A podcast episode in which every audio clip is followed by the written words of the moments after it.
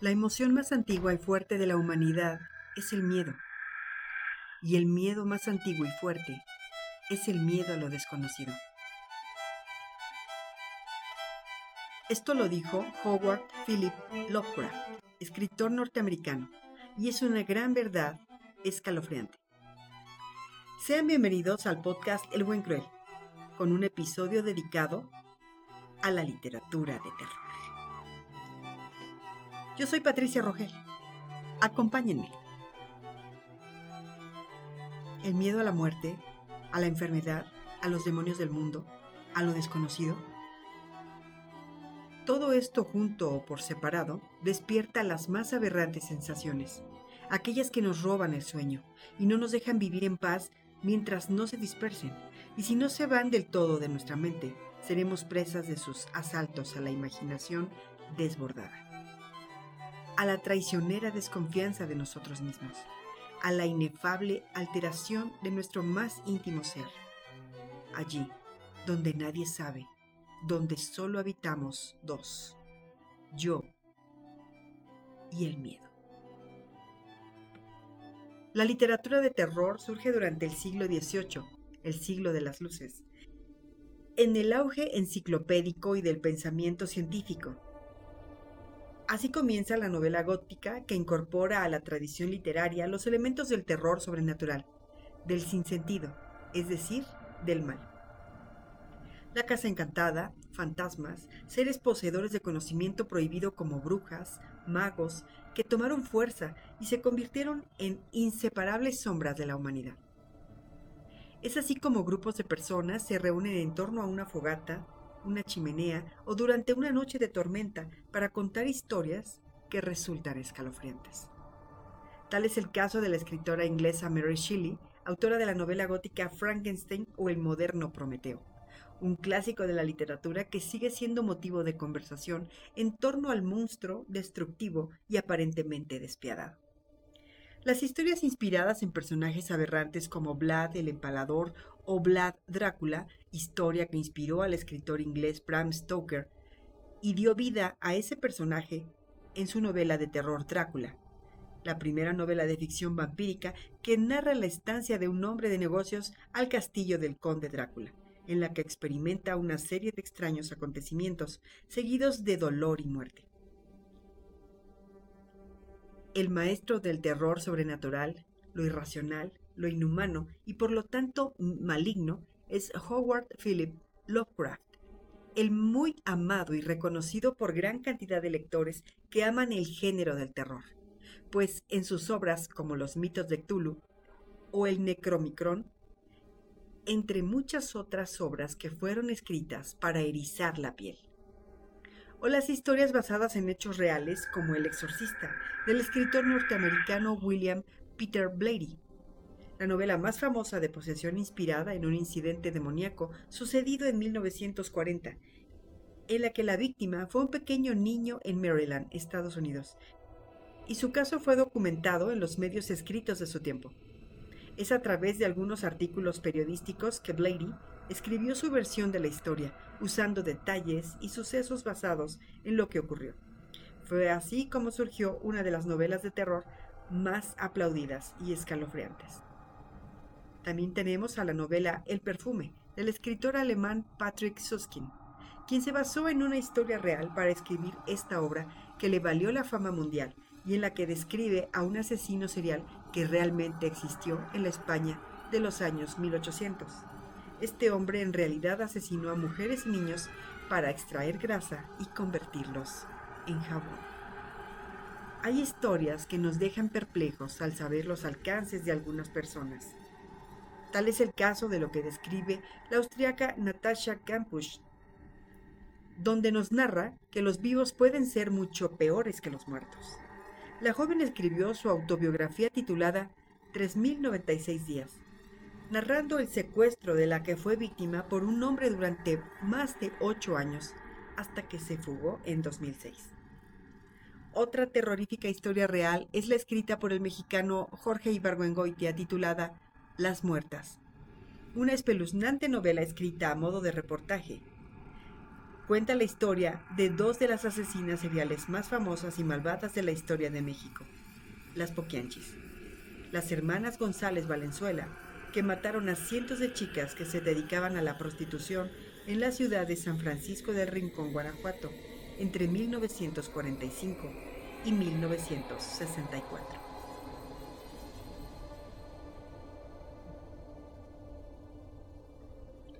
pero además de novelas cuyo contenido detallado nos llevan al filo del estremecimiento, también hay grandes cuentistas que nos han asombrado con sus letras aterradoras.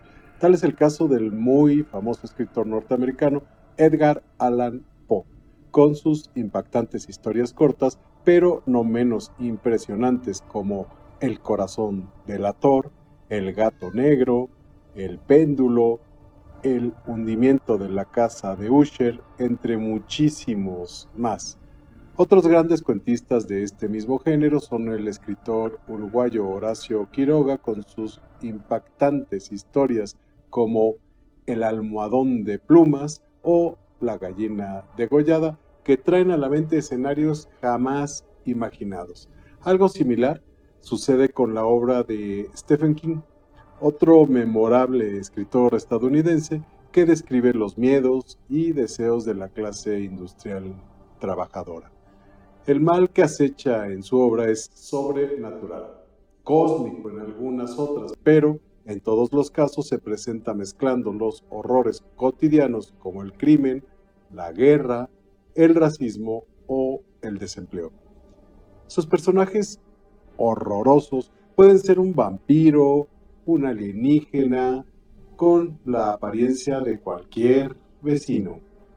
Esta época del año, entre otras de miedo, hace una interesante confluencia con algunas tradiciones mexicanas, como la celebración del Día de Muertos, en la que es costumbre colocar una ofrenda en recuerdo de los que ya están muertos, los que ya se fueron, haciendo énfasis en el paso irremediable del ser humano hasta la muerte, de una forma cómica, burlona, pero a la vez escalofriante.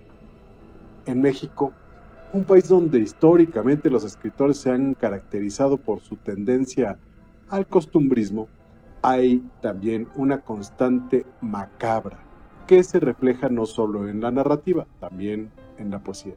México, tierra de escritores excéntricos como Juan José Arreola, eh, Amparo Dávila, Guadalupe Dueñas, Carlos Fuentes, José Emilio Pacheco, Elena Garro, Juan Rulfo, Sergio Pitol, Salvador Elizondo e incluso Octavio Paz, nuestro premio Nobel, que escribieron obras que podrían enmarcarse dentro de este género de la literatura de terror.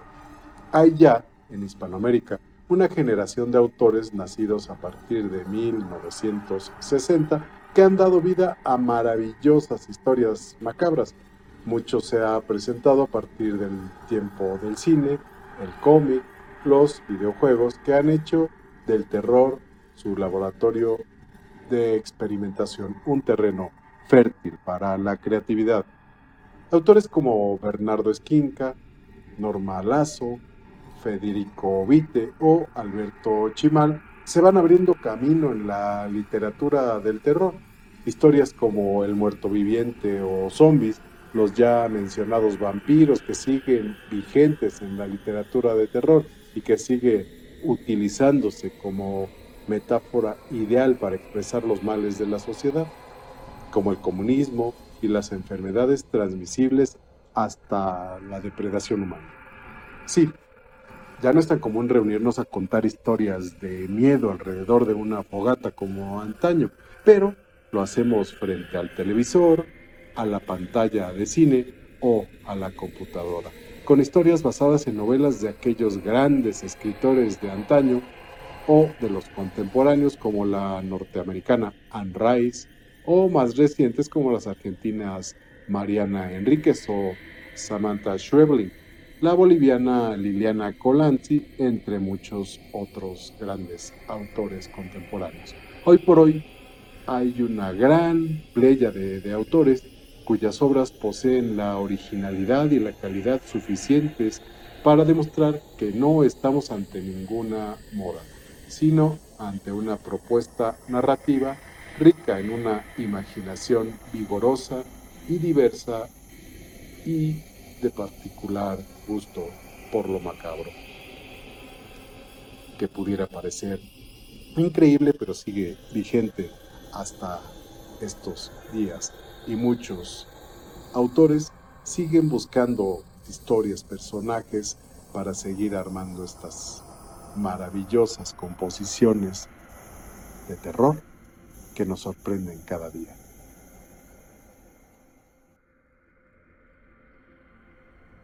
Escuchemos el cuento El huésped de la escritora mexicana Amparo Dávila. Pero antes y a manera de introducción, es necesario agregar que con la obra de Amparo Dávila nos encontramos con una temática que gira en torno a la muerte, al peligro, al miedo, a los animales siniestros o a seres animalizados que pueden llegar a generar un gran terror en sus personajes. Es interesante apreciar que la ambientación de sus cuentos siempre se centra en la vida cotidiana de las personas.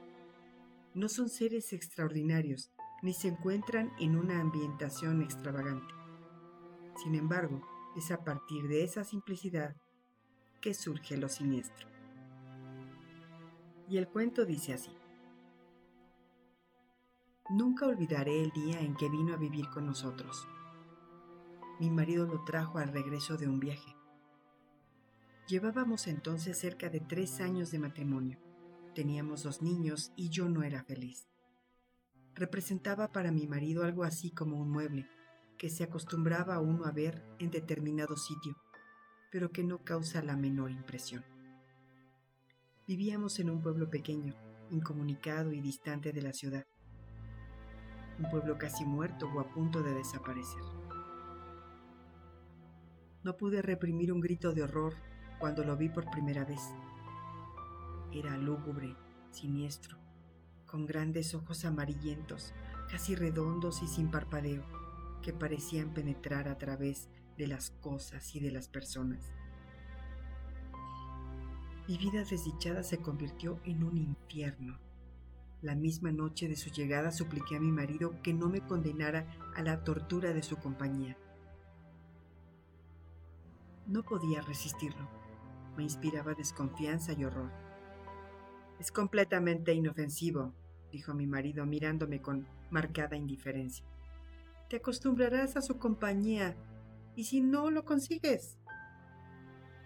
No hubo manera de convencerlo de que se lo llevara. Se quedó en nuestra casa. No fui la única en sufrir con su presencia. Todos los de la casa, mis niños, la mujer que me ayudaba en los quehaceres, su hijito, sentíamos pavor de él. Solo mi marido gozaba teniéndolo allí. Desde el primer día mi marido le asignó el cuarto de la esquina. Era esta una pieza grande pero húmeda y oscura. Por esos inconvenientes yo nunca la ocupaba. Sin embargo, él pareció sentirse contento con la habitación. Como era bastante oscura, se acomodaba a sus necesidades. Dormía hasta el oscurecer y nunca supe a qué hora se acostaba perdí la poca paz de que gozaba en la casona. Durante el día todo marchaba con aparente normalidad. Yo me levantaba siempre muy temprano, vestía a los niños que ya estaban despiertos, les daba el desayuno y los entretenía mientras Guadalupe arreglaba la casa y salía a comprar el mandado. La casa era muy grande, con un jardín en el centro y los cuartos distribuidos a su alrededor. Entre las piezas y el jardín había corredores que protegían las habitaciones del rigor de las lluvias y del viento que eran frecuentes. Tener arreglada la casa tan grande y cuidado el jardín, mi diaria ocupación de la mañana, era tarea dura. Pero yo amaba mi jardín. Los corredores estaban cubiertos por enredaderas que floreaban casi todo el año. Recuerdo cuánto me gustaba por las tardes sentarme en uno de aquellos corredores a coser la ropa de los niños, entre el perfume de las madreselvas y de las bugambilias. En el jardín cultivaba crisantemos, pensamientos, violetas de los Alpes, begonias y heliotropos. Mientras yo regaba las plantas, los niños se entretenían buscando gusanos entre las hojas. A veces pasaban horas callados y muy atentos, tratando de coger las gotas de agua que se escapaban de la vieja manguera. Yo no podía dejar de mirar de vez en cuando hacia el cuarto de la esquina. Aunque pasaba todo el día durmiendo, no podía confiarme. Hubo veces que cuando estaba preparando la comida veía de pronto su sombra proyectándose sobre la estufa de leña. Lo sentía detrás de mí. Yo arrojaba al suelo lo que tenía en las manos y salía de la cocina corriendo y gritando como una loca. Él volvía nuevamente a su cuarto como si nada hubiera pasado. Creo que ignoraba por completo a Guadalupe. Nunca se acercaba a ella ni la perseguía. No hacía a los niños y a mí. A ellos los odiaba y a mí me acechaba siempre. Cuando salía de su cuarto comenzaba la más terrible pesadilla que alguien pueda vivir. Se situaba siempre en un pequeño cenador, enfrente a la puerta de mi cuarto. Yo no salía más. Algunas veces, pensando que aún dormía, yo iba hacia la cocina por la merienda de los niños. De pronto lo descubría en algún oscuro rincón del corredor, bajo las enredaderas. Allí está, Guadalupe, gritaba desesperada. Guadalupe y yo nunca lo nombrábamos. Nos parecía que al hacerlo cobraba realidad aquel ser tenebroso. Siempre decíamos, Allí está, ya salió, está durmiendo. Él, él, él. Solamente hacía dos comidas, una cuando se levantaba al anochecer y la otra, tal vez en la madrugada, antes de acostarse. Guadalupe era la encargada de llevarle la bandeja. Puedo asegurar que la arrojaba dentro del cuarto, pues la pobre mujer sufría el mismo terror que yo. Toda su alimentación se reducía a carne. No probaba nada más. Cuando los niños se dormían, Guadalupe me llevaba la cena al cuarto. Yo no podía dejarlos solos, sabiendo que se había levantado o estaba por hacerlo. Una vez terminadas sus tareas, Guadalupe se iba con su pequeño a dormir y yo me quedaba sola, contemplando el sueño de mis hijos. Como la puerta de mi cuarto quedaba siempre abierta, no me atrevía a acostarme, temiendo que en cualquier momento pudiera entrar y atacarnos. Y no era posible cerrarla. Mi marido llegaba siempre tarde, y al no encontrarla abierta habría pensado, y llegaba bien tarde, que tenía mucho trabajo, dijo alguna vez. Pienso que otras cosas también lo entretenían.